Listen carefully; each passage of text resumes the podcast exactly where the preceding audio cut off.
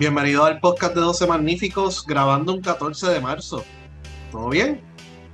Todo bien, señor. Hay, hay decisivo el miércoles contra República Dominicana. Así que esa es la que hay. ¿Todo bien, chaman? ¿Todo bien, este Ricky? Todo, bien, todo bien. Todo bien. Ahí Ajá. pues mira, Puerto Rico y Dominicana van a jugar el decisivo, ¿verdad? Para pasar de ronda en el grupo D, Puerto Rico y Dominicana con marca de 2 y 1. Dominicana venció a Israel 10 a 0. Eh, permitió un hit. Y el día anterior, Puerto Rico tiene un juego perfecto en ocho entradas, fue por nocaut. Eh, y venció Israel también. Así que Israel se fue bastante, después de haber lucido bien el pasado clásico, en este no pudieron, fuera del juego de Nicaragua que vinieron de atrás, no pudieron hacer mucho.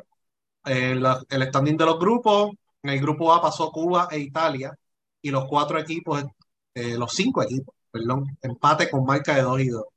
Así que ahí sacaron la tablita de Excel para hacer el cálculo. Eh, Cuba ahora cruza con Australia. En el grupo B, Japón 4-0 invicto.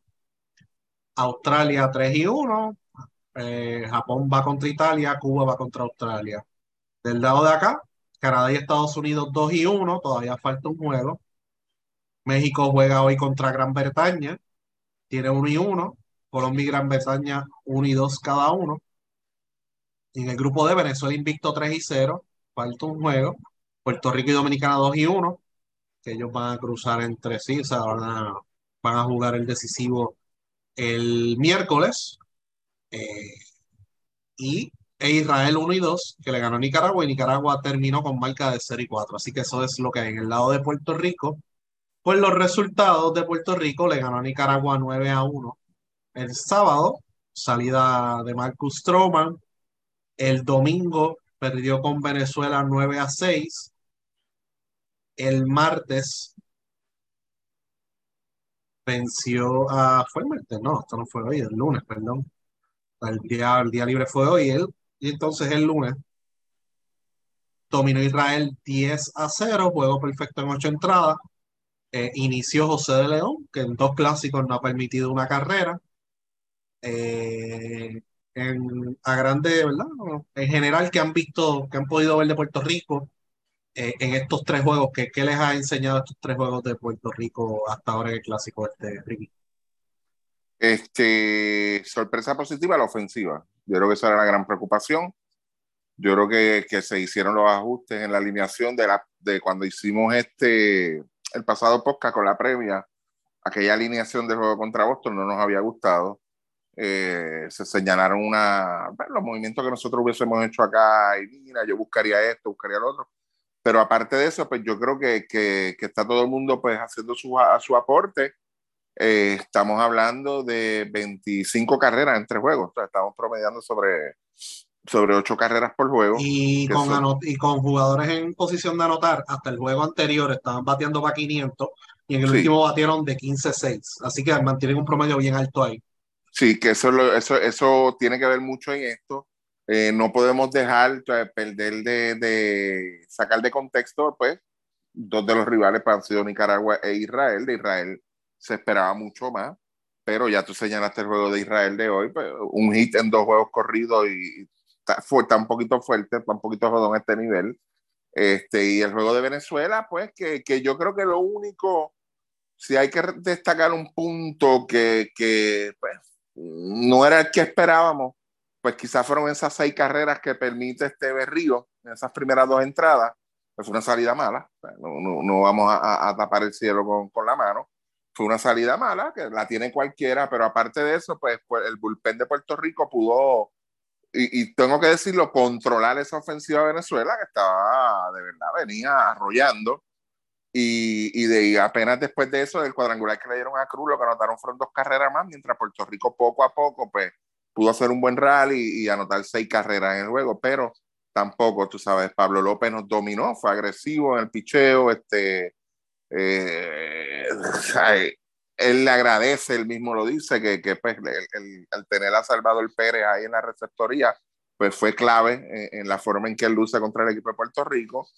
este, y controlar esa alineación, esas primeras entradas. Ya después de esa quinta entrada, pues se vio un Puerto Rico más suelto en ofensiva, con un poco más de confianza, pero nos quedamos cortos. O era un juego bastante importante, es un juego que nos puso entonces el por qué eh, eh, tenemos que jugar por la clasificación ahora con Dominicana, pero este, lo más, lo más que me sorprende es la ofensiva. Yo creo que, que ha habido muchos hits clave este, hay que destacar el trabajo del Lindor, el mismo este, Kike Hernández, Emanuel eh, Rivera, eh, Rivera Javi Baez ha lucido mejor de lo que esperábamos.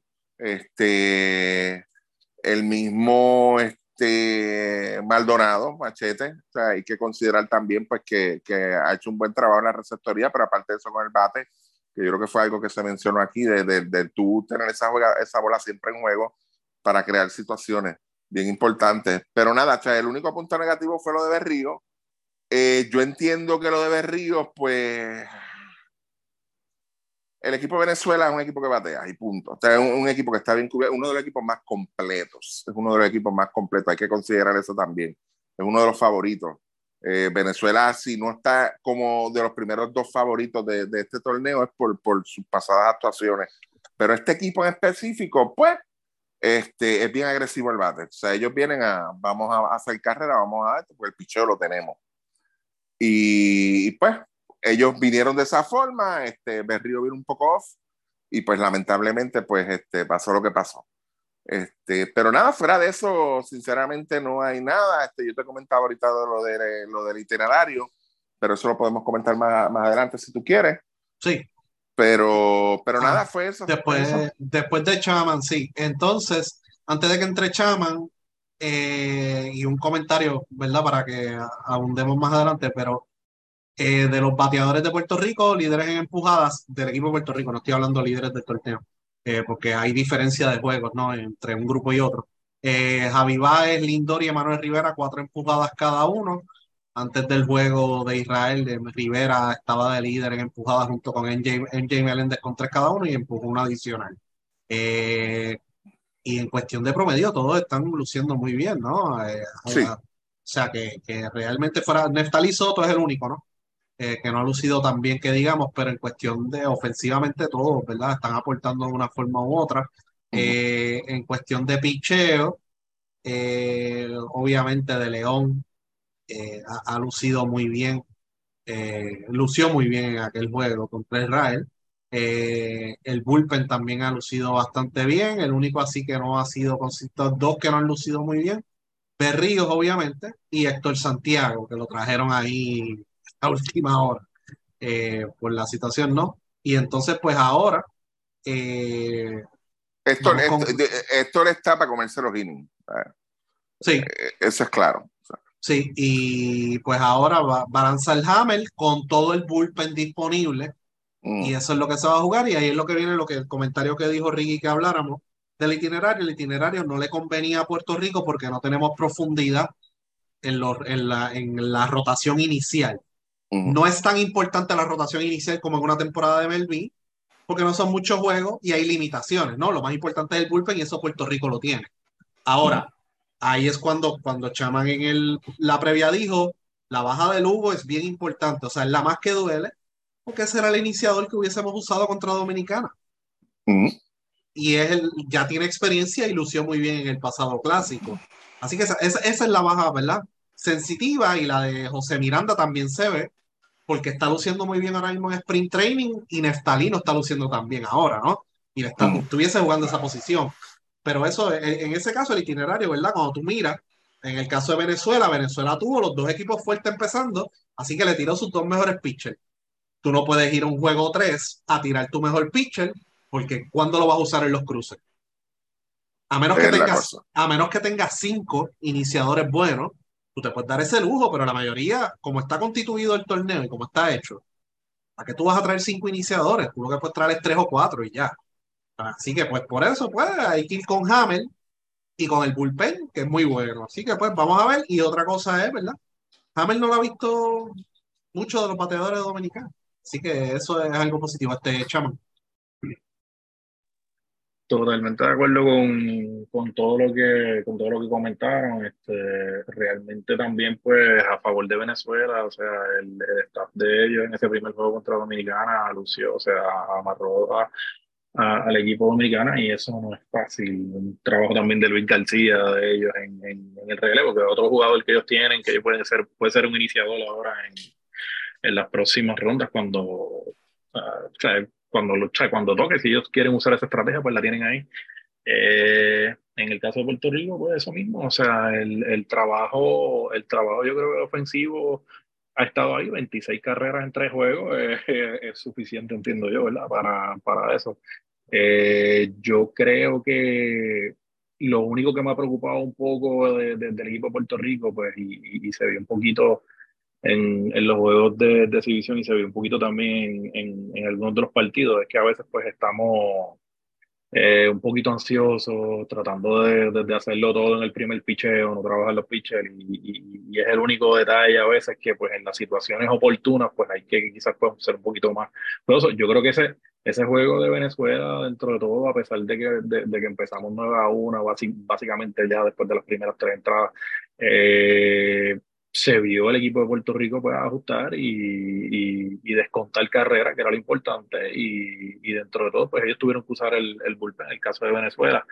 Eh, el caso de Berrío, yo creo que yo creo que hemos sido testigos también que Berrío a veces, pues cuando, ya tú sabes en la primera entrada que cuando, cuando él no, no, no, o cuando él no viene en su, en su mejor, en su mejor forma de lanzar y, y obviamente pues el último juego pues el, de evidencia me estuvo raro que, que, siguieran con él en la segunda, el segundo inning, lo abrieron con dos líneas, pues y ahí fue que vino el, el después el palo que le dieron a, Fernando Cruz.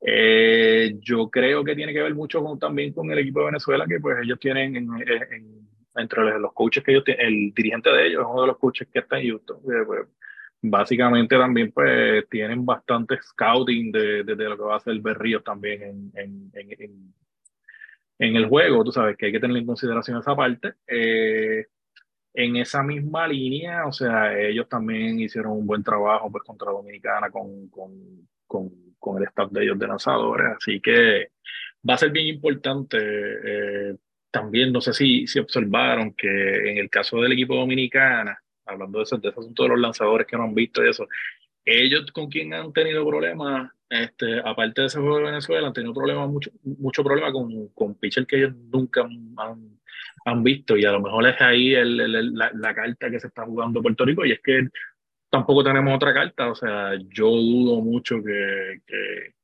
ese juego iba, fue, fueran a iniciarlo con un Derek Rodríguez o con, con Héctor Santiago, de verdad que lo, lo, veo bien complicado, como dijo Ricky, Héctor es un jugador más de, de de, de comerse los innings, como dijo Ricky ahora, ¿verdad? Pero, o sea, contra Dominicana, eh, yo entiendo que lo que necesitan de Hammer básicamente es tres innings. Bueno, yo no creo que él vaya a estar más de tres innings. Eh, no, no por, por, por, algún asunto tanto de protegerlo, sino por más un asunto estratégico. No creo que lo vayan a enseñar a Dominicana ya una segunda vez en, en el en el line-up, a menos que pues volvemos. Un, si, si, si Hamel sale de esas primeras tres o cuatro entradas con dos carreras, entiendo que fue productivo. O sea, yo creo que o sea, no, no podemos, yo no creo que la, la, la eh, o sea, debemos esperar o, o, o, deberíamos tener expectativas de que vamos a darle 4-0 o 5-0 con el iniciador dominicana. Yo creo que pues eh, es tratar de contenerlos, es un line bien difícil, bien complicado y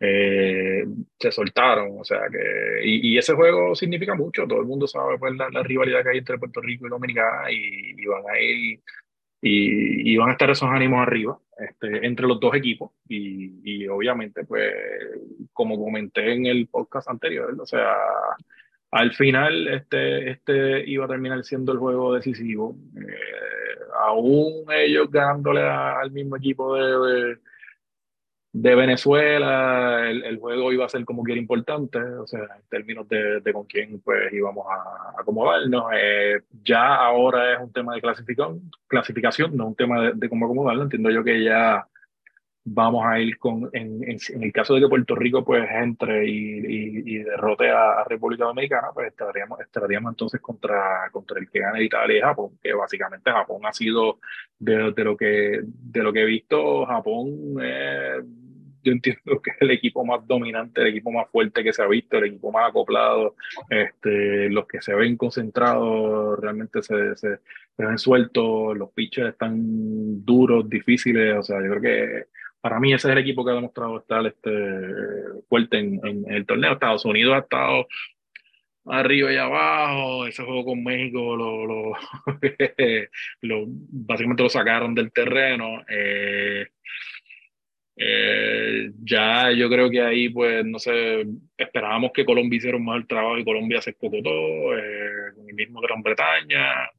Yo creo que ahí definitivamente quien va a entrar va a ser eh, es México. Tuvieron ese resbalón al principio, pero eventualmente yo creo que México va a ser el que va a entrar de ese lado. Y, de, y, y, para terminar con el, con equipo de Puerto Rico otra vez, o sea, eh, yo creo que tenemos el bullpen para aguantar eh, hasta el final. Yo entiendo que si el juego está bien cerrado, eh, veremos a Díaz, a López y a Díaz en la séptima, octava, novena. Yo creo que eso es lo que, lo, lo, lo, lo, que veremos si el juego está bien apretado, si el juego por alguna razón Puerto Rico está arriba por, por tres o cuatro carreras o Dominicana está por tres o cuatro carreras, ahí pues probablemente pues no creo que veamos este, tanto, tanto eso, dependiendo de, de, de, cómo esté el bateo. Pero yo creo que Puerto Rico puede hacer el trabajo a Cueto.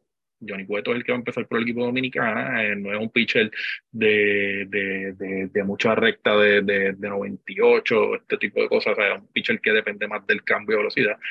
Eh, hay que ver cómo viene con ese cambio. A veces en, este, en esta etapa de la temporada el, el, ah, tienden a quedarse un poquito altos con ese tipo de picheo. Eh, específicamente pues ahora en, en, lo que es la, la, el tiempo de sprint training, pues básicamente es el tiempo de sprint, training y, y, no sé, o sea, a lo mejor esa, si, si ese cambio no lo, lo empieza a dejar alto en esas primeras dos entradas, yo creo que tenemos bastante chance de, de, picar adelante con, con, el equipo dominicano. Y lo que dijiste de, volviendo al caso de Berrío, Stroman es igual. Stroman hay que velarlo, a ver cómo viene, porque hay que sacarlo rápido. Lo que pasa es que Yadiel se vio en una posición de que, espérate, me quedan juegos, deja ver si en la segunda endereza un poco, porque por lo que pude leer, en, lo que está, en las prácticas por lo menos, los picheos se le estaban moviendo bien y Machete dijo que se estaban moviendo bien los picheos. Ahora, otra cosa, otra cosa importante para el juego, para este último juego es que Machete tiene que estar detrás del plato. Mi opinión. que sí. Porque, sí, va a ser un juego complicado.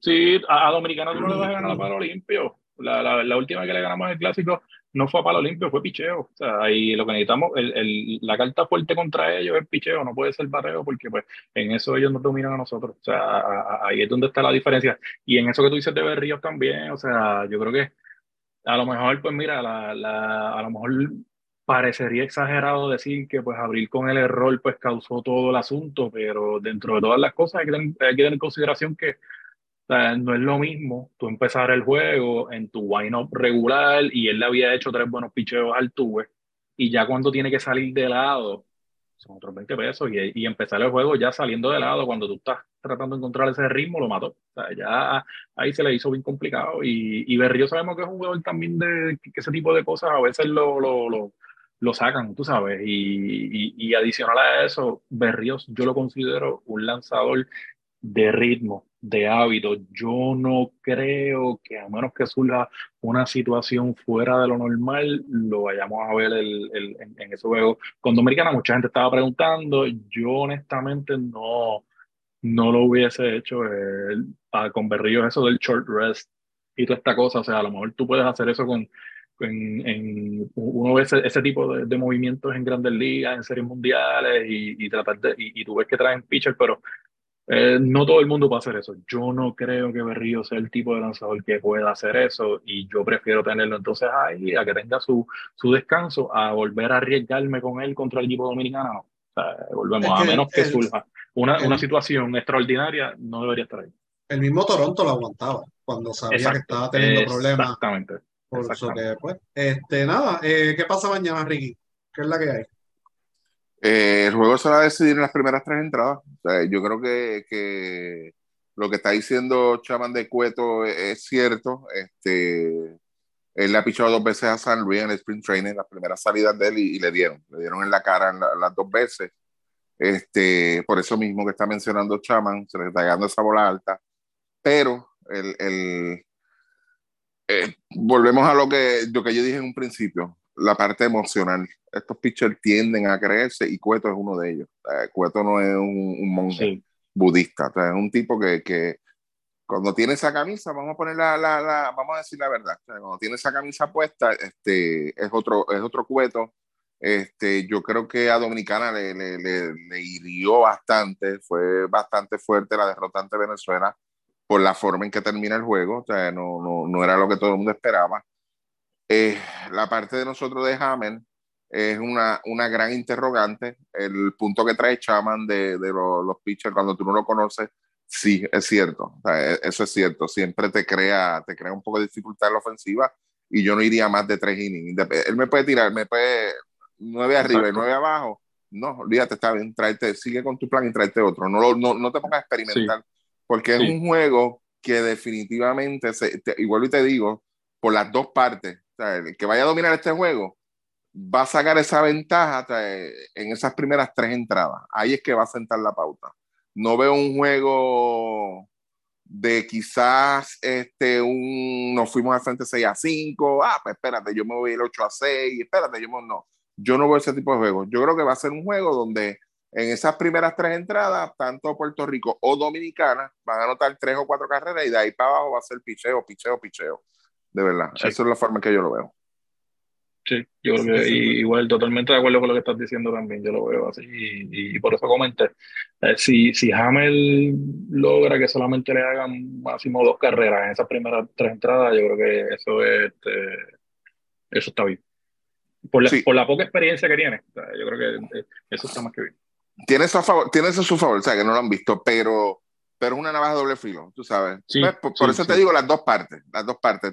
El plus que le tengo que dar a, Cueto no está luciendo bien, eso, eso, es un contra, pero le tengo que dar un pro y el pro que le doy es eso. O sea, el tipo cuando tiene esa camisa, pues es otro, es otro. Y, y Cueto, pues, Cueto no, no tiene el, el, no, es este típico picho que uno dice, diablo, mira, no. Pero es un tipo que cuando está en su zona, eh, yo le he visto tirar juegos grandes, vamos a ponerlo de esa forma lo he visto tirar juegos grandes, de verdad.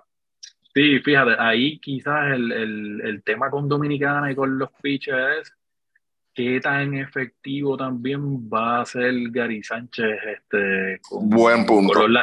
Con los, lanzadores también mañana. O sea, ah, Gary Sánchez es un desastre. Sí, él salió de los Yankees. Sí, sí como tú dices, Cueto se crece, pero para que Cueto se crezca también necesita confiar en el catcher. Hay que ver si yo, yo entiendo que ellos se van con Gary Sánchez, pero yo, dominicana, yo me la correría con Mejía, no me la correría con, con Gary Sánchez ahí. Sí, yo creo que, eh, yo eh, honestamente, tú sabes, este, no, te, Gary Sánchez está en Grandes Ligas por su bate y punto. Esa es la realidad.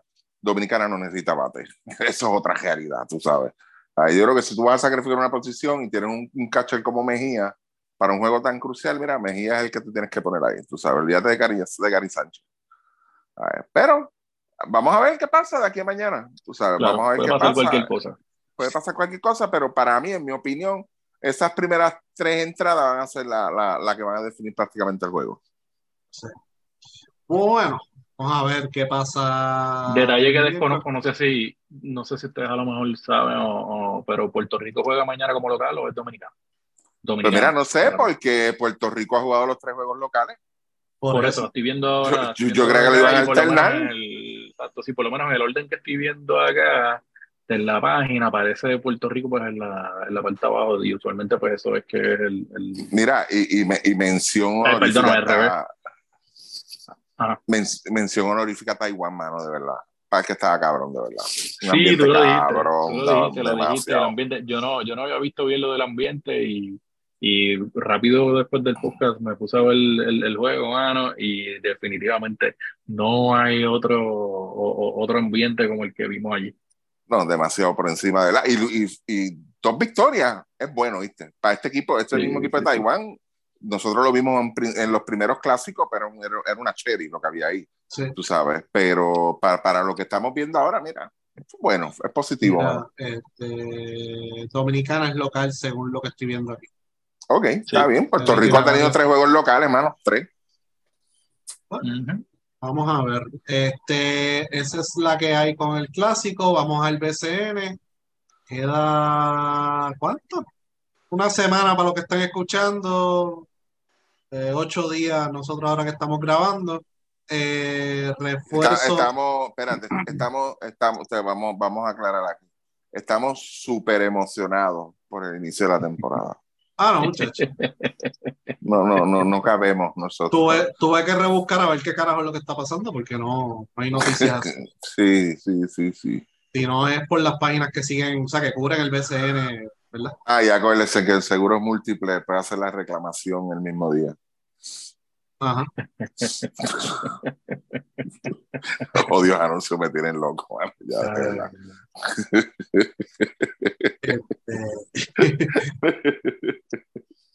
Eh, vamos a los, bueno, los refuerzos que se han anunciado recientemente.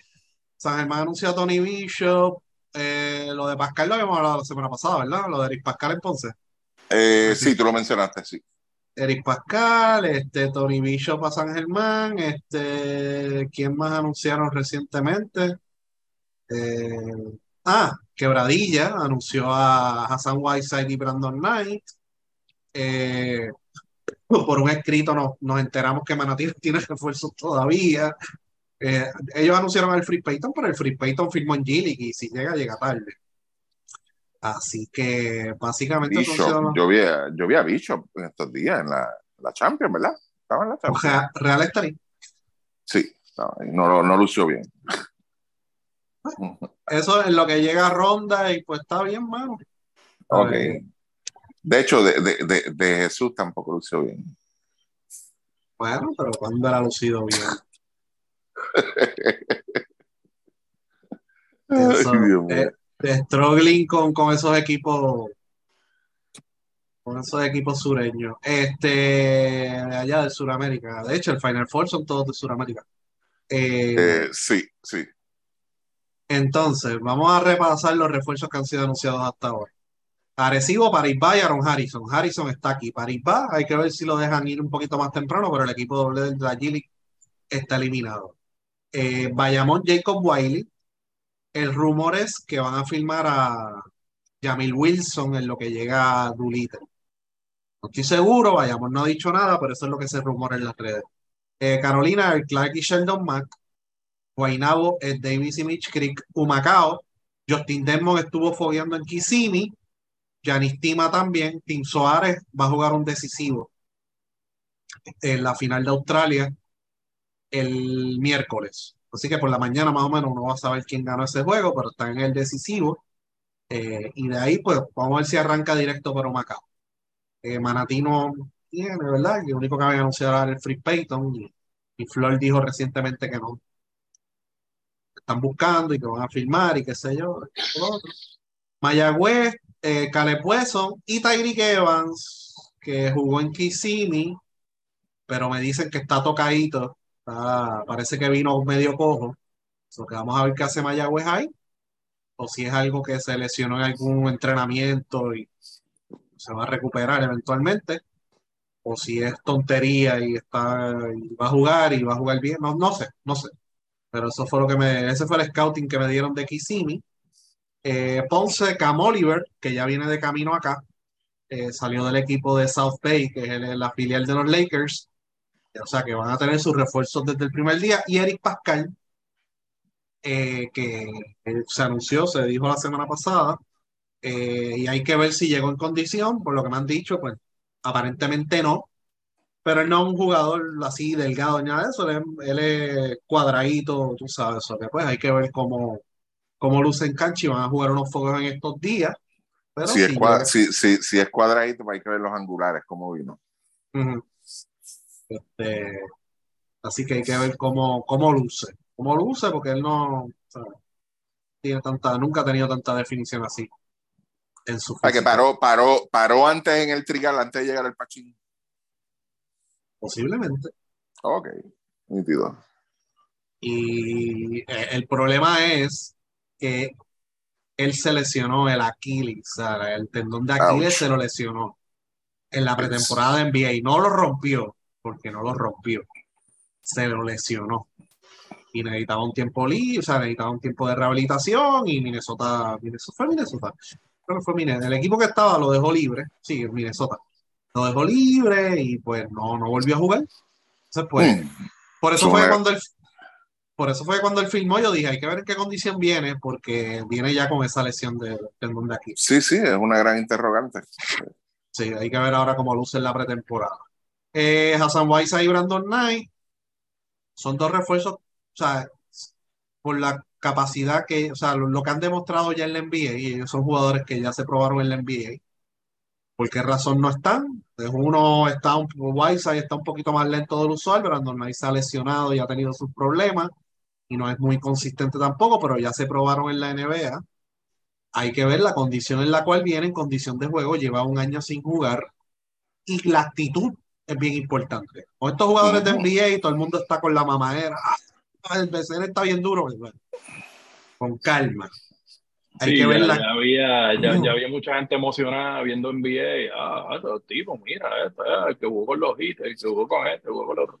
No, no, no, eso no, me emociona, no me emociona mucho. Hay que verlo. No, no, no, no. no. Y, y, y hay que ser, y volvemos, a lo mejor no hemos hecho un estudio de esto, ¿verdad? Y a lo mejor sería algo interesante, pero si tú te pones a buscar, para mí, los refuerzos más exitosos usualmente, no estoy diciendo que no lo sean, porque Holly Jefferson fue un, jugador, buen jugador de NBA y, y, hizo el trabajo, pero tienes unos tipos que eran como Brian Conklin, este, Kevin Leach, que eran tipos que no eran NBA y eran tipos que dominaban esta liga. O sea, que hay que ser bien cuidadoso también cuando se dejan llevar por los nombres. O sea, no necesariamente que sea NBA y es que va a dominar aquí.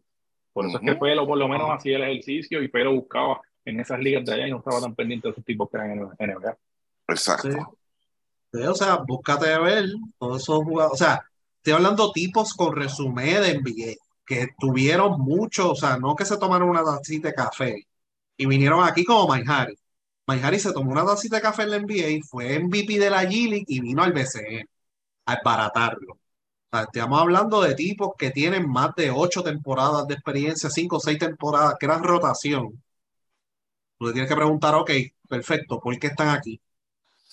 Exacto, esa es la primera pregunta. Puede ser disciplina, como el, eh, o un positivo, el caso de O.J. Mayo, Tyreek Evans dio positivo. ¿Por qué están aquí? ¿Y por qué no han regresado después de la suspensión? Y entonces por eso es que es bien importante la actitud, la disciplina. Con y la actitud tiene que ver mucho con que vienes a practicar o vienes a la joda. Porque ese es el scouting que me están dando de todos los tipos de estos de NBA, que es Michael Beasley, todos estos tipos que vienen aquí de NBA, los que recientemente han venido, vienen para la joda, no vienen ellos. O sea, ellos no ven el BCN como una liga elite. Por ende, pues vengo aquí a joder, como en un programa allá en Kentucky o en Florida o en Texas. O sea, que, que es bien importante ver esa actitud. Por ejemplo, Holly Jefferson tenía un buen resumen de NBA y vino, vino a matarse. Y vino a hacer lo necesario para que San Germán ganara juego eso, eso, y es bien difícil encontrar algo así, porque estos tipos, tú sabes, eh, o sea, y Holly Jefferson vino a jugar duro, pero todos estos tipos con resumen grandes de NBA o que, tú, por ejemplo, Whiteside lideró la liga en bloqueo dos veces, sí, perfecto, porque no está en la NBA. Hay que preguntarse eso. Bien importante, la actitud, la disciplina y cómo va a ayudar a esos jugadores a tu equipo a ganar juegos.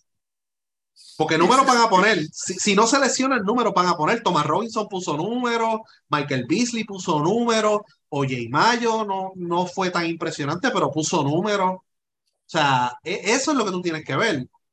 Al tú firmar ese jugador, tú estás comprando la, o sea, ¿estás comprando victorias o, qué estás comprando? ¿Que alguien te compre cuatro abonos? O sea, eso es lo que hay que ver, porque muchos de estos jugadores no vienen aquí a tomar esto en serio. Esa es mi preocupación.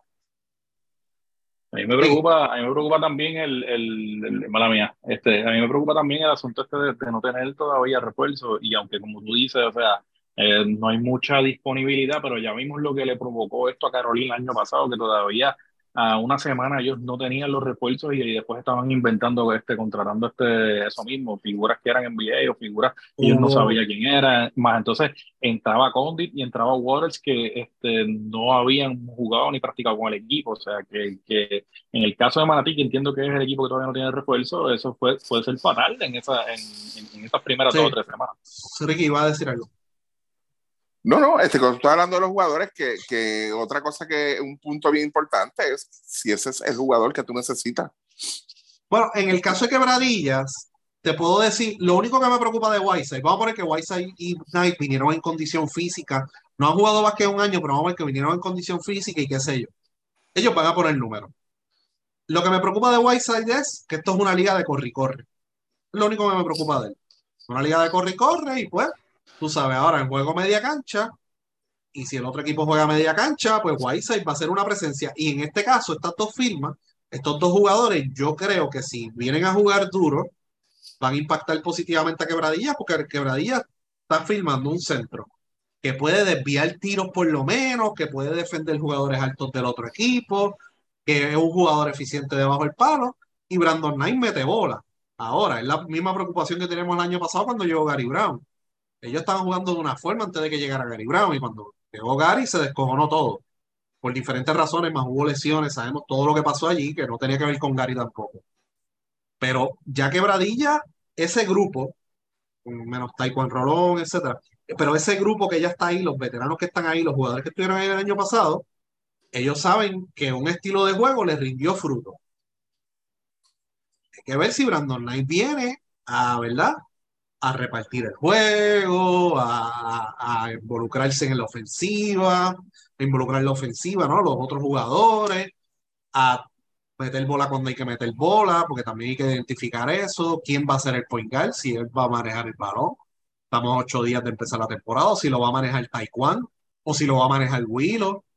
¿Sabes? Cómo Pachi va a manejar esas piezas va a ser bien importante, pero si Nighty Whiteside lucen bien y el equipo, o sea, y, vienen con esa mentalidad de jugar en equipo, Quebradillas va a salir bien. Si no, va a ser un desastre económico, porque los dos contratos de esos jugadores ya me dijeron y son cantidades exorbitantes. O sea, bueno, no están exorbitantes, yo creo que iban a firmar por más, pero la inversión que hizo Quebradillas fue grande, hasta un jet privado alquiló. O sea, que, que, que, ellos están apostando que estos tipos me van a llevar hasta abajo. Así que si les sale bien, perfecto y puede que lleguen lejos. Si no, desastre total, ¿sabes? Y, y, es la situación verdad de la fecha, no todo el mundo, no todos los que tú quieres están disponibles. Así que lo que vas a conseguir es esto, jugadores que llevan un año sin jugar, jugadores semi-retirados, jugadores que vamos a ver, Janis Tima, Dumacao estaba retirado. O eso es lo que vas a conseguir hoy. En mayo ya es otro cantar con los refuerzos. van a haber mejores nombres disponibles. Así que vamos a ver. Eh, Rick. No, nada, ese era, ese era el comentario que tenían sobre eso. Este, y Holloway, ¿no era para quebradilla era que iba a ir? ¿Lo habían anunciado o no? Sí, sí, no sé qué pasó. Ok. De hecho, yo no sé si el equipo lo anunció como tal.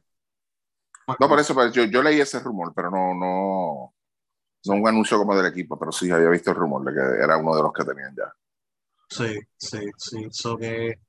Bueno, eso es lo que hay. Y el BCN está a siete días de empezar. Eh, fuera de eso, han habido fogueos. Esta semana y fin de semana, pues se va a calentar eso de los fogueos, porque ya ahí los equipos están casi, casi completos. Eh, del resultado que pude ver hoy, Santurce le ganó a Arecibo 8-6-7-3, Alfonso Plomer hizo 17 puntos. Eh, y el refuerzo de Arecibo, que es Harrison, anotó 3. Lo que preocupante eso. Para el lado de Arecibo.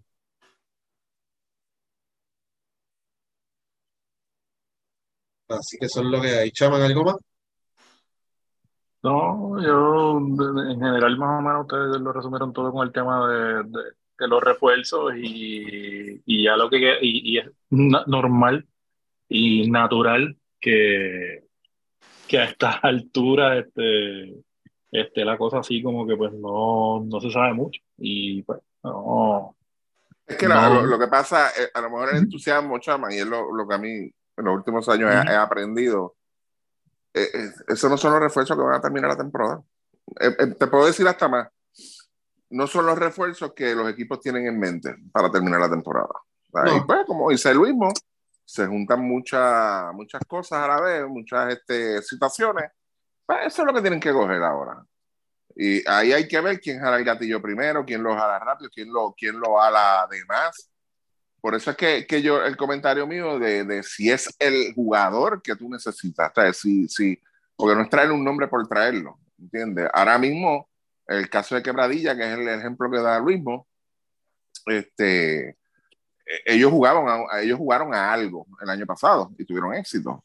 Vamos a ver entonces, aunque es un coach nuevo también, hay que tener eso en consideración, pero hay que ver entonces a, qué vienen a jugar este año y cómo vienen estos dos, dos refuerzos. Y yo creo que más o menos está todo el mundo en las mismas, pero, pero no, es, no es el equipo que, que, vamos a ver quizás en un junio de palo a palo, tú sabes, no, no, no van a ser esos equipos, van a ser totalmente eh, diferentes. Se me olvidó mencionar a Fajardo que ya anunció a Víctor Ruth.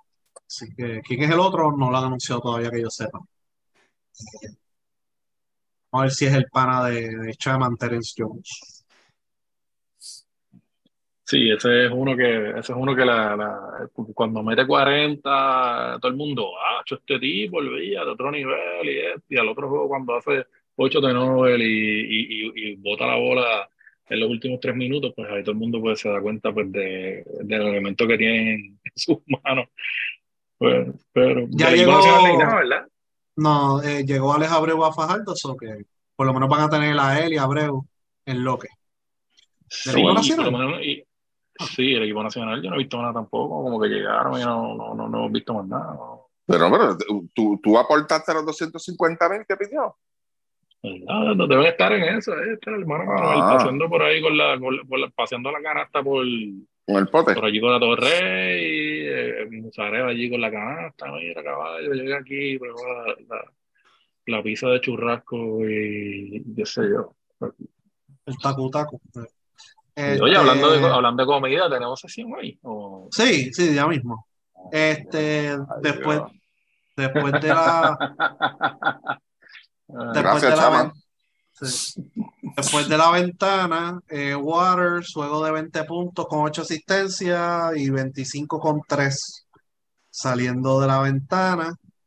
Eh, por lo menos de verdad, de los, que, de los que están por ahí, de los que ya regresaron de la ventana. En el caso de Jordan Howard, 14 eh, puntos, 2 asistencias, 5.4 asistencias. Y en el mismo juego, eso yo creo que lo anunció, yo creo que lo puso por Vázquez por ahí. Eh, sí, yo creo que lo puso por Vázquez y ahí también estuvo Justin Reyes activo, pero Justin Reyes no jugó en la última ventana. Eh, y entonces en Grecia, Condit, eh, con 10.7 rebotes, 10.2 rebotes, más o menos es la cuota que él tiene. y en la Eurocopa 11.7 rebotes él lo pone en 20, 25 minutos, él no lo pone mucho tampoco allí. Están, están moderando los minutos ahí donde está jugando. Así que esa es la que hay con los muchachos, ¿verdad? Principales que ya regresaron a sus respectivas ligas. a ver lo que ha hecho Ian Claver. Este, yo creo que Ian Claver empezó bien, a ver si es verdad. Fox por ahí. Eh, no, 9.7 puntos eh, la Liga de Letonia, etcétera, que está en un equipo ucrania, pero están jugando en esa liga. Y en la Europa. Billy Wheeler tuvo buen juego ayer, si no me equivoco, también tuvo un par de, un par de highlights, pero, pero creo que fueron 14 puntos, 7 rebotes, una cosa así. Sí, y Wheeler, vamos a ver si llega temprano. Se estaba rumorando como que iba a llegar temprano. No sé si el equipo de él está eliminado, pero pues, vamos a ver 14.8 rebotes, 4 rebotes ofensivos, un corte balón. Buen juego, su mejor juego desde febrero. En febrero tuvo un juego de 19 puntos. Así que sí, están, ayer jugó 30 minutos, eso es importante. Eso es importante. Así que esa es la que hay. Bueno, ¿algo más? ¿No? Pues vamos al plato. Ricky, ¿estás ahí? bueno, aquí, bueno, es el llamado de Dios. Tengo los ojos cerrados, ya estamos orando, digamos. Sí, ¿te gusta el desayuno? El desayuno, fíjate que el desayuno, y yo, lo- y yo se lo he dicho a ustedes, se lo he dicho a ustedes muchas veces y les comento. En el desayuno yo soy creativo, fíjate, sí, vamos a ver, cuéntame. Ok, pues vamos al pancake relleno. Pancake relleno.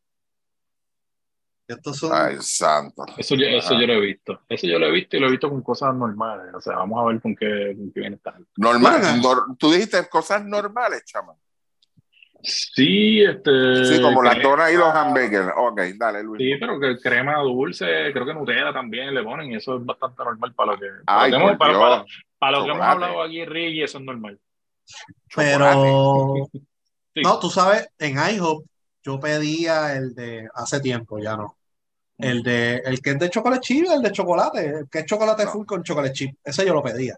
Sí. Yo me acuerdo. Nunca me, Ya nunca no. me llamó la atención así. No, no, ya no, porque ya me muero si me como eso, muchachos. Eso, No, no, Uy, ¿y qué no, carajo? no, Si ya- te, te comiste dos pancakes de eso, ya tienes la mitad del camino, olvídate, ya para qué. Ya no hay marcha atrás. Pero de los rellenos en IHOP, yo he pedido el de blueberry, es bueno. Ese es bueno, del de fruta sí, ese es bueno. Sí, sí. Y hay uno que, que lo venden con, pero es con strawberries por encima y eso. Anyway, vamos al pancake relleno. Espérate, ¿dónde es? ¿Aquí en Puerto Rico? Sí, Eh, sur, norte, este, oeste. yo creo que esto es en el este, no estoy seguro. Ok. Sí, porque a mí me gusta pre- pre- preguntar la localización geográfica para ver entonces qué, qué tipo de cultura hay en esos sitios, ¿ok? Ajá, dime. Ok, estos son dos pancakes de 16 hace- pulgadas. O sea, los haces aparte. Ok, ajá. Sí, en los moldes, hacen unos moldes grandes de pancake y lo sirven en, la- en el molde de la pizza, ¿no? Porque eso, eso es básicamente como una pizza grande, ¿no? Es 16 pulgadas. Ok. Tienes que hacer los pancakes primero, dos pancakes. Sí, los dos pancakes los hacen en un molde especial para hacer Ajá. pancake. Son dos, dos, dos, dos moldes grandes así, no sé la palabra exacta. Sí. Los haces, pancakes regulares, ¿no? Le das vuelta y vuelta, pa, pa, pa, los sacas. Ok. Entonces ahora es que viene lo bueno. Tiran el primer pancake en el molde, ¿verdad? En el plato este de la pizza de metal, ¿verdad? Donde te sirven La la bandeja. pizza. La La bandeja, bandeja. ahora sí, la bandeja. Ajá. Entonces, ¿qué le echan encima? Ok, pican como seis guineos completo por la mitad. Le echan guineo así completito, picadito por la mitad. Le echan strawberry, Ok. le echan blueberry, Ok. le echan almendra, Sí. le echan marshmallow Ahí se jodió. Y por encima, Le echo, espérate, le echan el marshmallow como tal. completo, sí, el normal, Ay, el no el Dios. chiquitito. Ay, santo. Cristo. Entonces, Sí, el en- chiquitito, pues, el chiquitito pasa, pasa con ficha. y Sí, pero es que viene encima- una. Ajá, sí, Luis, perdóname, termina. y por encima le echan cream cheese. Se acabó de cagar en su madre. Este, y, le, y le ponen el otro pancake encima como si fuera una quesadilla Ah. o algo así. Exacto. Entonces, a esa parte le echan Nutella, Ay, vete para el carajo, ya. ya, ya, ya, ya, ya, ya, ya. Marshmallow, cream cheese y Nutella. Ujú. y le echan eh, powder sugar, lo que le echan a los rellenos, a los, Esa es la azúcar, esa la de los pastelillos, sí. Sí, exacto. Y un Chas. strawberry por encima para decorar. Ya, ya, eh, Eso esos da- tres ingredientes, esos tres ingredientes matan. Este, no, no, no, muchachos, están locos. El marshmallow, fíjate, el marshmallow viene en una, vienen en los potes que son parecidos a la jalea. Ajá. Viene un, un- como si fuera una jalea también, es como una crema, pero yo no sé, es el nombre correcto, que es de marshmallow. Porque la- el marshmallow es dulce y empalaga bien, bien brutal. O sea, por eso te digo que eso sí sería un buen sustituto, pero mira, como dicen por ahí, como decían en la escuela, una untadita ahí, una untadita nada más de marshmallow, Eh, pero con el cream cheese, mm, Nutella. Eh, Mm. No, Ah, ahí comen como seis personas, si no me equivoco, porque Sí es demasiado es- grande. Sí es así de grande, muchachos. Seis, es no se lo van a 16, comer. 16 pulgadas, sí, ¿no? Una pizza grande o extra grande, no sé cuál es la Sí, el tamaño, ahora. el, el- tamaño de una pizza, sí, exacto. Y así te lo Este, sirven. Y lo pican, ahí te lo pican con un de estos de pizza. No, no, no, no, no, no, no. Las frutas, estas, fíjate, las frutas, sinceramente, con las frutas nada más, no es mala idea, no es mala, de verdad. No es Así mala. que esa es la que hay. El, Sí, que es, lo que, que- que- es lo, que es lo que usualmente hacen por ahí, que es con fruta y alguna cremita especial que, que hacen a veces en, los- en, en los sitios, que le ponen alguna crema en base de, de- de leche y de esta cosa, y pues le ponen la fruta. Eso es normal. Exacto. Eso es normal. de, Entonces, dulce ahí, verdad, eso, eso es para el chiquito. Eso- No, El no, otro- con marshmallow, muchacho. Tú, tú- tú- llévate un nene para que tú veas. Este, te va, te va, lo primero que va a hacer es abrir el pancake completo, ¿dónde están los marshmallows? Y comérselos a, solo. No, hombre. eso es verdad. Ah, dime. Luis. Entonces el otro plato que les había enviado ya era las empanadillas rellenas. Esta gente coge las empanadillas, Luis Mo, ¿ese pancake tiene nombre o no? el paquete relleno. Ah, sí mismo, ok. Sí, no, no, no, no le tienen nombre especial. Este. Le, le pueden poner, digo, para el que tiene el negocio, si nos está escuchando, póngale en el Yadiel. Dale, Luis Mo. Y el otro, el otro que les había enviado la en la semana, ¿verdad? Las Empanadillas empanadillas, rellenas. las empanadillas rellenas, que son unas empanadillas, las fríen ciegas. No sé por qué carajo. Ah, para, para que sean rellenas.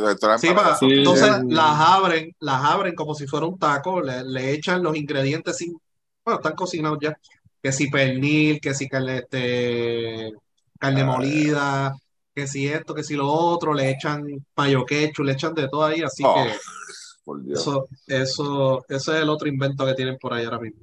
qué creativo, de verdad. Dios mío, original. No, muchacho. Así que esa es la que hay con el plato Eh, yo yo de, de ahora en adelante, yo voy a hacer una dona ciega. Y entonces, mira, esta es la dona, vale tres pesos cada una. Entonces le, le pongo la crema al lado, el Bavarian. Dice, aquí está la crema, abre la, la, abre la dona por la mitad con un cuchillo y le metes el Bavarian ahí, o la, la guayaba, o lo que tú quieras.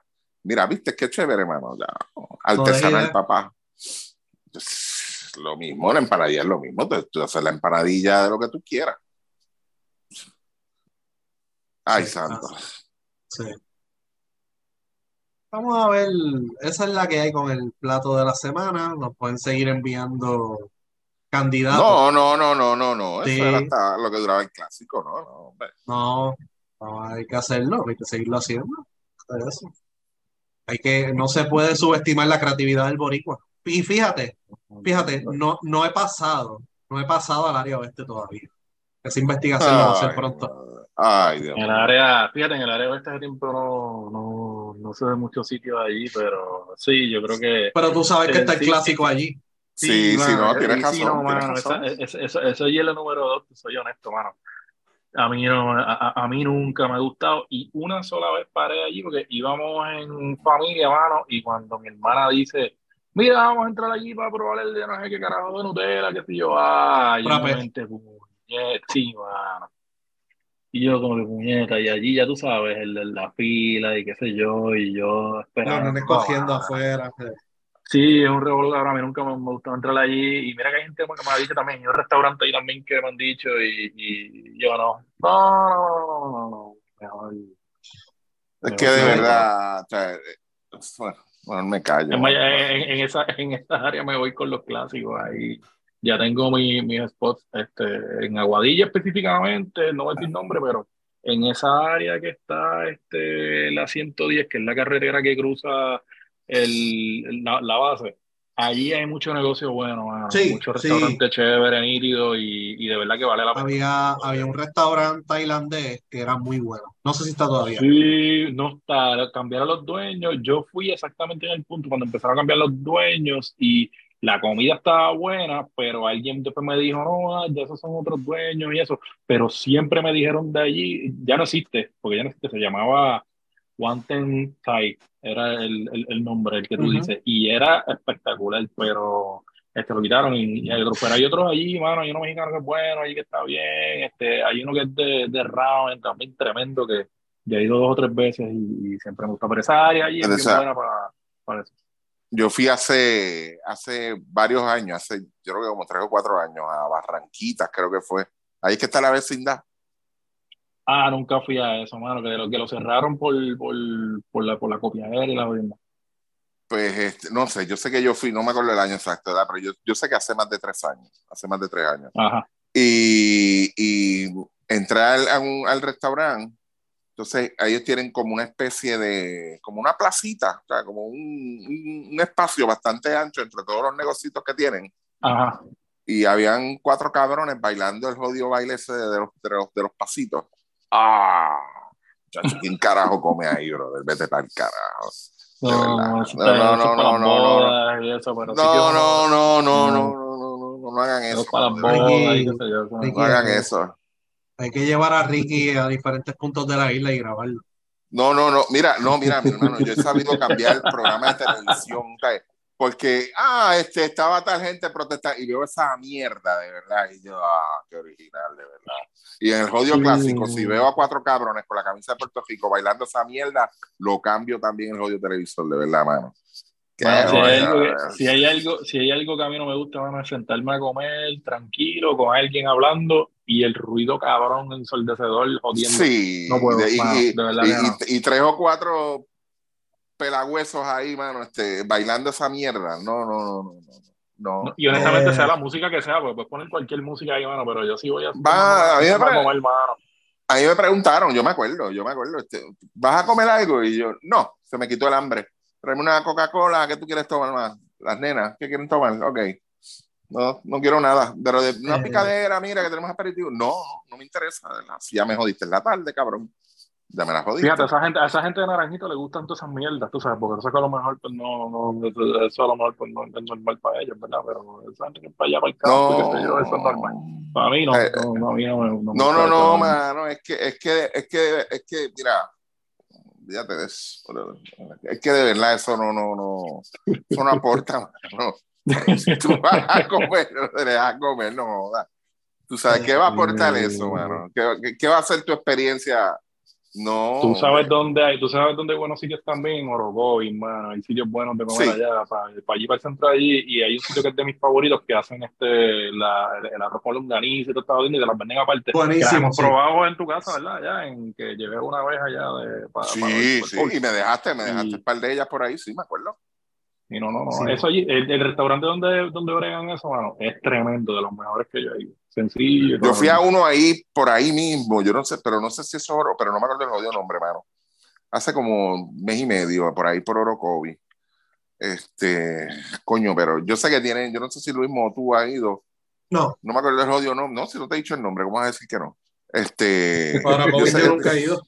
ah, mala mía. ¿Cómo Este, tiene-? Ah, tienen un coffee shop, tienen Ajá. este, la comida es barata, porque es barata, mano, te lo digo, este, comimos bastante heavy, eh, arroz, tiene un arroz con gandura, yo no me acuerdo, yo creo que pedimos dos carnes, pero no me acuerdo qué carajo fue lo que pedimos. Yo sé que pedimos una alcapurria, El que yo te digo se no me acuerdo el nombre. No, ese no, ese no es, no es la sombra, no. Este, pero bien bueno, mano, de verdad. Pero hay bueno, varios, este. hay varios, en esa área Sí. hay varios. Allí, y, Y a buen precio. Y esa, y esa ruta de Morovis para allá siempre uno encuentra barritas y te estás jodiendo, qué sé yo. Es bueno ir sábado temprano porque ya tú sabes que si vas domingo tarde o sábado tarde, lo que te vas a encontrar es motor ahí jodiendo. Y, Ah, y no, no, con, no, pues con el yo te- boceteo. Yo aquí no puedo salir después de las 4 de la tarde los domingos, mano. Eso es una mierda, ahí en la 14. Es una mierda, de verdad. Y entonces hace par de semanas tenemos el maratón aquí, el maratón de San Blas. Ah, hombre. Sí, sí, sí. Tenemos el circo, yo le digo el circo, espérate que viene el circo por ahí, no jodas. Ay, Eh, Sí. Dama y caballero, eh, así es la vejez, así suena la vejez. Ah, diablo, como bajo este hombre ahora. Chama, lo que te espera. Les molesta todo. Por ahí, estoy por ahí. No, ah, no, a ti no te. Ah, está bien. Mira, da- es más, yo voy a dar la dirección tuya para que vayan a correr motores allá frente a tu casa, ¿ok? La voy a dar. ¿verdad? Mira, ¿quieren hacer una cabalgata? Háganla en Ponce, en tal calle. ahí. Y a ver si te va a gustar. Ay, sí, eso es lo Chacho, peor. ¿sabes lo que es? No, no, no. es te desconta, por lo menos, ok, eh, días normales aquí, aquí donde yo resido. Eh, para cualquier gestión de lo que sea, whatever, las gestiones que uno hace que hacer diario, panadería y el garaje de gasolina, ¿ok? Para ponerte ejemplo.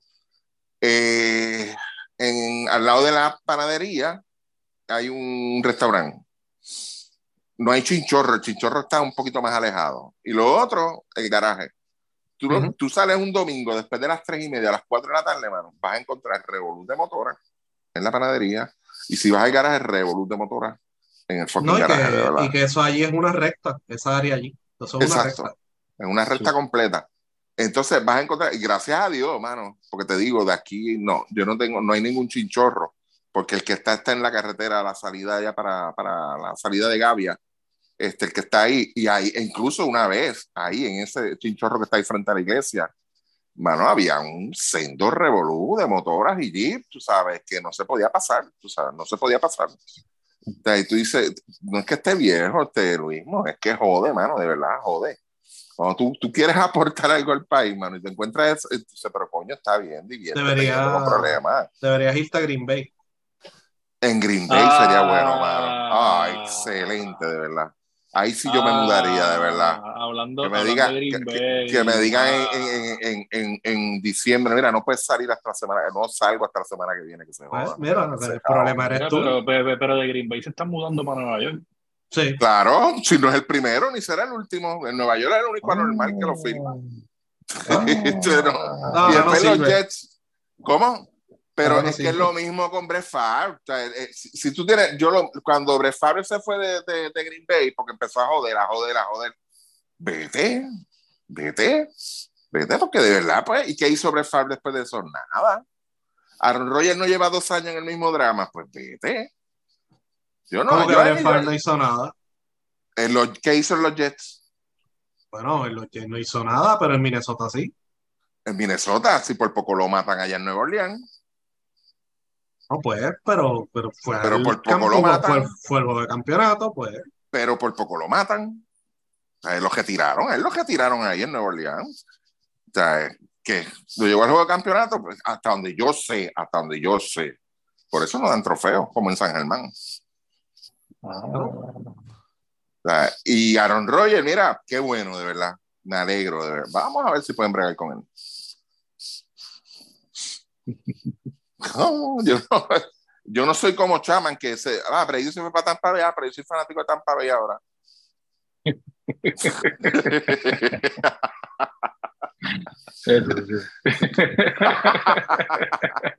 ese, Así que, ese. Luismo, no me esperes ahí en, en, el wagon de los Jets, ¿ok? Vamos a ver cómo, no, no, no, el, el, aparentemente ya el cambio está, está casi ya al otro lado y ya hay comunicación. Pero sinceramente yo no, yo no me esto con los jugadores, mano, de verdad. Yo no. O sea, y más, ¿Quién va a ser el quarterback allí? Jordan Love. Ahí no hay más nada, ellos no están buscando más nada. Ellos yo me imagino que buscarán. Eh, es más, te digo más, cuando a, a Roger lo suben, yo me acuerdo que que Green Bay cogió dos quarterbacks bueno, cogió tres quarterbacks bueno, en sorteo. Uno de ellos era Matt Flynn. El otro chamaco, no me acuerdo bien el nombre, pero yo sé que llegó a jugar con Buffalo. Este, ellos cogieron o quarterbacks buenos de backup, tú sabes, y, y Matt Flynn firmó un contrato buenísimo con, con Seattle. Este, pero Jordan Love, la posición se la van a dar a él porque ese es el plan. Es, es que esa es la, ese fue el problema, el mismo problema que tuvo Fabre en, en, en Green Bay eh, me retiro, no sé, esa incertidumbre, hasta que en un momento dado él dijo, mira, sí, yo me planeo, yo, yo estoy planeando retirarme en dos años, tres años. Ah, pues está bien. Entonces ellos buscaron un quarterback bueno. Escogen a Rogers. Entonces, cuando llega, va llegando ese año, no. Eh, yo puedo dar un año más. Pero cabrón, si tú me dijiste que te ibas a retirar. No, no, yo, un año más. Cuando van al otro año, lo mismo. Me dice, no, no, te da carajo, vas a venir tú con la misma mierda. O sea, si nosotros llevamos este tipo aquí tres años ya, ¿estás ready para subir? No, vete. ¿Y quién fue que los cogió? Los Jets. y lo mismo está pasando con Roger ahora, mano. Pues llevas esa certidumbre que si me quedo, que no, eh, déjame ver. Yo no lo critico a él como jugador, porque él es bueno. los números de él bajaron este año un poquito. Pero si vas a estar con ese drama, pues no, no, de verdad, no, no, no. No te preocupes. Vamos a ver qué hacemos. Salió, de la cabaña oscura con ganas de irse.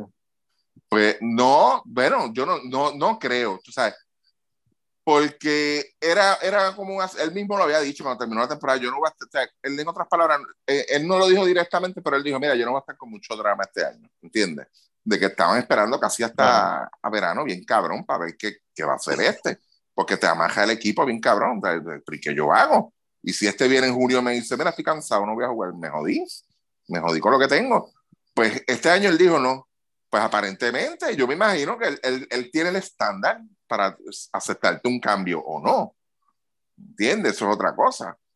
Pues mira, este, qué sé yo, qué, qué cambios tú tienes y, y, que quede, y que quede en récord. Nosotros hablamos de este tema hace como dos meses atrás y yo dije que el único sitio, el único sitio donde a Green Bay le convenía cambiarlo eran los Jets. Y es la realidad.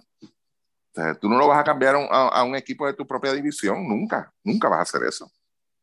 ¿Entiendes? Pues pues mira, se fue para los Jets, se va a ir para los Jets supuestamente, pero ¿y si esta noche él ve las estrellas alineándose y dice que no? Sí, porque eso, eso, número uno, se presta para reestructuración de contrato. Tú sabes, hay que ver bajo qué condiciones él va a ir allá a los Jets. ¿Cuál es, ¿Cuál es el verdadero cambio? Tú sabes, porque ahí yo me imagino que es lo mismo, lo mismo que hicieron con Brett. Con Brett fue, según tú llegues, y sea tu progreso en esta temporada, así van a ser los picks tuyos, tú me los tienes que dar a mí. O sea, que si tú pasas a playoff, me vas a dar el de tercera ronda. Eh, si llegas a, al, pasas del wild card y vas al divisional, me tienes que dar el de segunda ronda. Y si llegas a la final de conferencia, me tienes que dar el primer ronda. O sea, así, es que, así es que son esos contratos. O sea, porque yo no voy a irme en ti. Ahora, si él no hace nada con el equipo, pues está bien. Ya, nos vamos como dice por ahí, como decían antes, pelo a pelo. De verdad. Pero felicidades a los Jets, mano. Felicidades. ah, y ese número está retirado allá, ¿verdad, este, Luis Mo? Yo, Joe Neymar se lo va a dar. John Neymar, mira para allá, un bocachón. Ay, bendito sea Cristo. ¿Le tuvieron que pedir permiso también? Sí. Ok. Se lo va a dar. Vamos a ver. Tú, tú, tú llegaste a ver, nos vamos ahora tú llegaste a ver el juego donde eh, a Joe Neymar lo entrevista y estaba bocacho y empezó a, tirarle a... Yo estaba viendo ese juego en vivo, mano, bien cabrón. La reportera lo, lo, estaba entrevistando y él rompió a tirarle. estaba tan y tan y tan hendido, bocacho, mano. Rompió a, a japearle a la reportera, bien cabrón, en vivo ahí. Sí. Solo en Nueva York. vamos a ver, vamos a ver qué pasa. Pues mira, nada, para cerrar, yo tengo una pregunta a los dos. Es para los dos, yo creo que los dos me contesten. Chaman, ¿fue perfecto o no? Eh, no. Si es, si es por la estadística oficial, no. Si es por realmente por el resumen del juego, pues entiendo que, no, no, le batieron, no le batieron, no, no, no envasó a nadie. Pero no me molesta, qué sé yo, que sea cualquier cosa. Así, pero si la regla dice que son nueve pues son nueve y ya, qué sé yo. El, juego no deja de ser más o menos por eso. Bueno, para mucha gente sí. Luismo. Sí. O sea, ellos lo. O sea, que el béisbol, pues tiene su. ¿Cómo te digo? Tiene su. su la, tradición y qué sé yo, y que esto no puede ser un juego perfecto Decía, pues, pues, que se joda. Eh, pues un juego perfecto dentro del clásico y ya está. No, o sea, realmente no entiendo la pena de la gente con las reglas. Que se joda. Fue un juego perfecto en el clásico, ya está. Ya está. O sea, ya, con, las reglas del clásico. Con las reglas del clásico, ya. Es un juego perfecto dentro del clásico. Yo creo que hubo un no-hitter. Yo creo que hubo un no-hitter con Holanda. Sí. Fue, fue de cinco. Eso fue aquí. Eso fue aquí. De cinco o seis entradas, lo que fue, que se joda es una hojita dentro del clásico y ya está. No me, no, no me va ni me viene si, si lo ponen en los libros o no. Va a estar ahí para siempre dentro de, lo, de la historia del clásico. Un Eso momento memorable. Un momento memorable. Definitivamente fue un momento memorable. Memorable, y, memorable ok. ahora, vi a alguien que puso que era hasta de los 10 momentos este, más importantes de la historia. pues ahí pues ya... Ok, ok, ok, ok no, yo también estoy de acuerdo en que no. Pero ¿por qué entonces pierde ahí? ¿por, qué, ¿Por qué si dentro de las reglas del clásico es un juego perfecto? ¿Ok? Como ustedes dicen, y tienen toda la razón en su opinión y punto. Pero ¿por qué entonces al entrar a los 10 momentos, los, los top 10 en, en, la historia del deporte puertorriqueño, ahí no tiene ese, eh, suficiente energía o carga como para decir sí, entra dentro de esos primeros 10?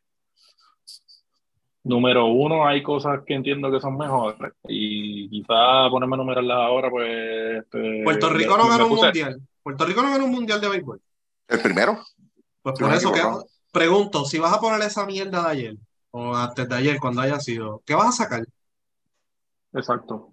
Porque ellos se pasan, ese, ese, se pasa poniendo fotos de que en el 1939, que qué sé yo, pues, ah, ok, perfecto, ¿qué vas a sacar? Entonces la pregunta, ¿qué vas a sacar de los de los las medallas, las medallas olímpicas? Yo creo que también pues, por eso ahí está, sobre eso y, y, quizá en, eh, volvemos, es un juego de primera ronda, es un el béisbol, varios pitchers. yo entiendo que el, el, el, impacto quizás del juego como, como un no o como un juego perfecto, usualmente cuando es uno solo es cuando tiende a ser más, este, más impactante y, y, más, este, como quien dice, la gente. con las limitaciones no se podía. Gracias, chaman. Ese es el punto. Es combinado también. Sí, sí, Y, voy a eso ahora, pero rapidito. Eh, Puerto Rico en béisbol. Puerto Rico en béisbol. Ajá, Puerto Rico en béisbol ganó medalla olímpica. ¿Por qué no lo cuentan? ¿Por qué no lo cuentan? No, hay un montón de... Lo que pasa es que esa gente lo que está buscando es likes a lo loco. También, Por eso no, lo, no, lo, cuentan porque no era deporte de exhibición y yo, adiós, no me jodas, ellos jugaron de embuste. Sí, por está bien. Tú, tú, tú, lo quieres, tú lo puedes poner que es de exhibición y no cuenta, fine, en un pero ellos se la ganaron. Eso ganaron la medalla. Tú lo mencionaste, Modesti lo mencionó en el podcast anterior de baloncesto. Aquí ganaron una medalla de los Google Games. Y yo Exacto. Y eran los mejores ocho. Un, logro mejor. Eh, eran los mejores ocho del mundo. Si tú no le quieres dar importancia, jódete. Yo vine a jugar y a ganar. porque los Google Games, los Google Games, los Google Games era eso. O sea, los Google Games era tú coger los ocho mejores en cada disciplina. Por eso era que los juegos gustaban. Ah, nadie más quería meter chavos ahí. Pero ahora vamos al caso de lo que tú estás diciendo. Es, es un juego, y yo no le estoy gestando el juego porque independientemente, tú sabes, no se le puede gestar, no, fue un buen juego y punto. O sea, y, y, un juego perfecto, o sea, no es fácil, pero son, es combinado. ¿Por qué tú crees que ese nojito el que tira Houston el año pasado en una serie mundial? Nadie habla de eso. ¿Cuántos pitchers fueron? Por eso. Es combinado también. No, no, no. ese es el punto. ahí es donde está la diferencia de lo que comenté al principio, claro. Puede ser memorable, porque yo entiendo que ese no pues, va a ser memorable, pero va a ser entre los mejores momentos de la historia de las series mundiales. No, y mira, no, te, te, te, voy a hacer una pregunta, eh, y a lo mejor te vas a acordar o no te vas a acordar, pero dime un no del año pasado que te hayas acordado. ¿Del año pasado? Del año pasado. ¿Del año pasado? Sí. Honestamente, no. Anaheim el zurdo de Anaheim, Demers. Eh, él lo tiró completo. Él lo tiró completo y el juego fue uno de los más importantes y hasta, hasta este, Rendón bateó un porro a zurda. Pero el juego también estaba, era una pela, también era, era otro detalle también ahí, ¿verdad? Pero el yo lo más que recuerdo del año pasado, el no el que recuerdo es el de, el de Rick Demers de, de Anaheim. ¿Por qué? Porque fue completo. Nosotros, pues mira, pues sí, pues es que es la misma, cuando tú vayas a ver, cuando tú, cuando tú vayas a ir a, la lista de, esto que tú estás mencionando, eso mismo, eh, juegos en postemporada, eh, te ponen el de Holiday, que pues está bien, fine, pero hello, cógelo suave, fue una serie divisional cuando eso estaba empezando. Eh, bájale un poco. El de Don Larsen, de los Yankees, pero, pero, si te van a poner este de Houston ahora, te lo van a poner con un asterisco al lado. Claro, te voy a decir que fue combinado, eso es todo. Fue combinado, y, y, yo recuerdo, y ahí, y ahí, como te digo, este, eh, actuaciones memorables de Bichel en, en, series mundiales, o sea, que no necesariamente son juegos perfectos, digo, solamente hay dos, ¿verdad? O, tiene que ser no hitter para que sea este, algo que, que, uno se acuerde. Siempre me voy a acordar el, de, el duelo aquel de Jack Morris y John Smoltz en, brutal, ese juego. Volvemos, eso no, no fue un juego perfecto de ninguno de los dos, definitivamente, ¿verdad? Pero el, el, fue una actuación de picheo este, que tú, uno se queda con eso. Josh Beckett contra los Yankees. ¿Te acuerdas, Ricky? ¿Cuál? Josh Beckett contra los Yankees. Ah, el de los Marlins, sí, sí. Tremendo, ¿no? Los Yankees, los Yankees han pasado mucha vergüenza en las series mundiales también, de verdad.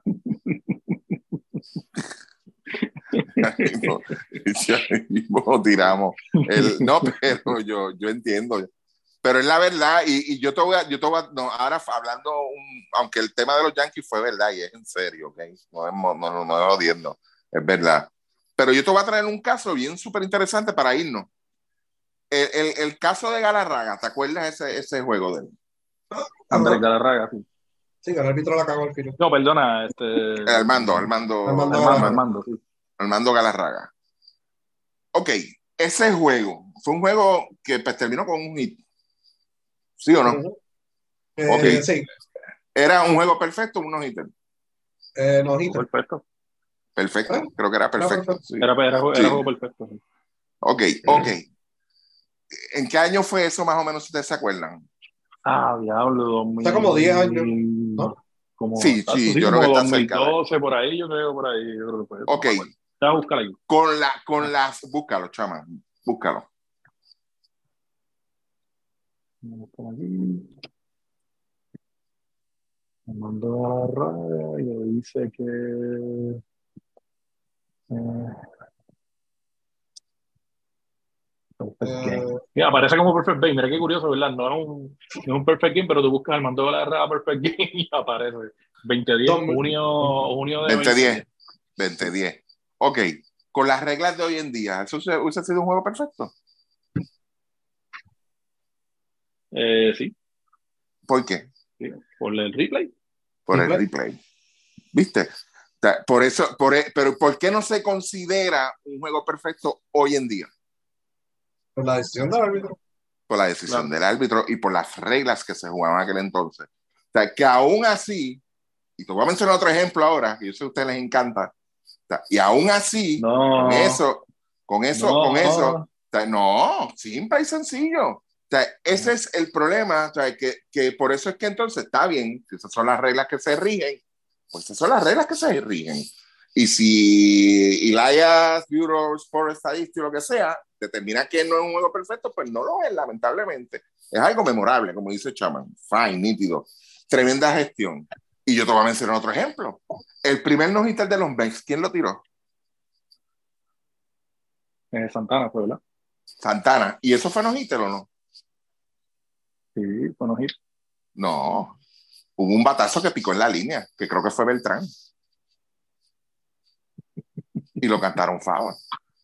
Ok, con las reglas de hoy en día, ¿hubiese sido no hitter? No, pero aparece oh. como no hitter. Te traje los dos ejemplos. Un juego perfecto que se perdió por una decisión del árbitro y, y otro que se adjudicó por el árbitro, tú sabes. Pero el libro dice que está bien, la bola picó encima de la línea, era un doble, pues que se joda, yo la canto favor. Pues, un no-hitter.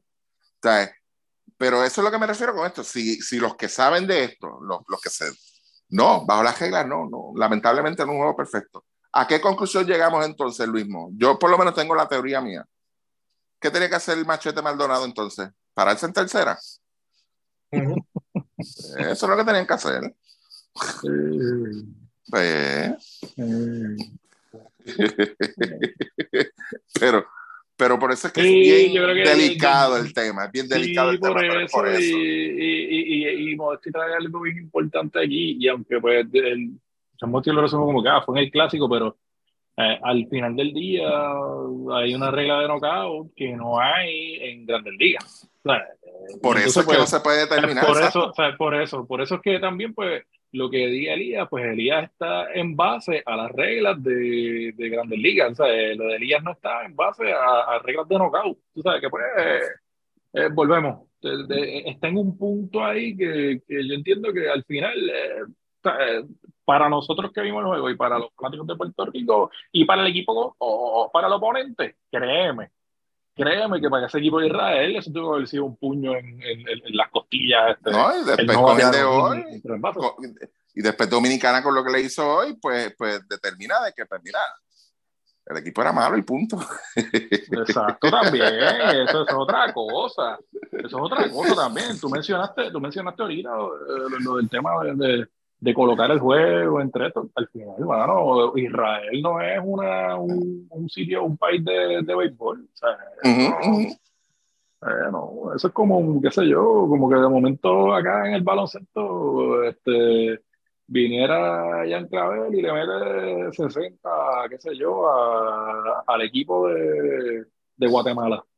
Que cabrón, le metió, le metió 60, pero coño, cabrón, tú sabes que Guatemala, pues, tú haces eso contra un equipo a lo mejor de más nivel, tú, a lo mejor un poquito más, o en Colombia, ¿verdad? Porque Colombia está jugando bien ahora, pero Guatemala, ah, olvídate de eso. De hecho, en los 90, yo, yo me acuerdo un año en los 90 en, en MLB, se adjudicaron muchos no este dudoso. Hubo uno, yo no sé si hubo uno de cinco o seis entradas, porque se suspendió por lluvia. O sea, tuvo que parar, pero como ya el juego era oficial, pues, ah, pues mira, dale el no Y por ahí entonces que ellos vienen y cambian las reglas completas. ¿Entiendes? Yo recuerdo, yo recuerdo en Spring Training, no estoy seguro si fue Spring, para mí que sí, fue Spring Training, un juego que era de Boston y Cleveland, y esto te estoy hablando, tiene que hace como más de 25 años que el pitcher llegó a la novena sin los hits, pero perdió el juego, porque eh, la, la, el, el, equipo, creo que Cleveland fue, anotó una carrera y anotó por error, y no le adjudicaron el no-hitter, porque pues, es no-hit, no runs, no es no-hit and runs, es no-hit, no runs. Ah, y creo que fue Kurt Jones, si no me acuerdo, si no recuerdo bien el nombre, era el pitcher de Boston. Pero tú buscas eso a lo mejor y, y, a lo mejor aparece por ahí, pero le hicieron una carrera, pero no le hicieron hits. Pichó, yo creo que los nueve innings y no le adjudicaron el no hit porque es no hit, no run. Wow. Esa es la que su, y su, a, lo mejor esta semana este, este escritor, este, Jason Stark, que es el que a veces cubre estas, este, estas cosas extrañas que pasan en los juegos de pelota, puede ser que a lo mejor tire algo de eso en, en las columnas que él pone. Él, ah, él, estaba, antes en ESPN y ahora está en The Athletic y usualmente pues las columnas, las columnas que tira son de, de, números y cosas extrañas que nunca han pasado en, en un juego. Y definitivamente eso que pasó eh, ayer, obviamente para los que están escuchando este, sería antier, ¿verdad? Pero el, el, lo que pasó es una cosa, algo único, nunca antes visto. Así que pues, y eso es lo importante. Bueno, nos vemos el próximo martes con la previa del BCN. Cuídense. Boa noite.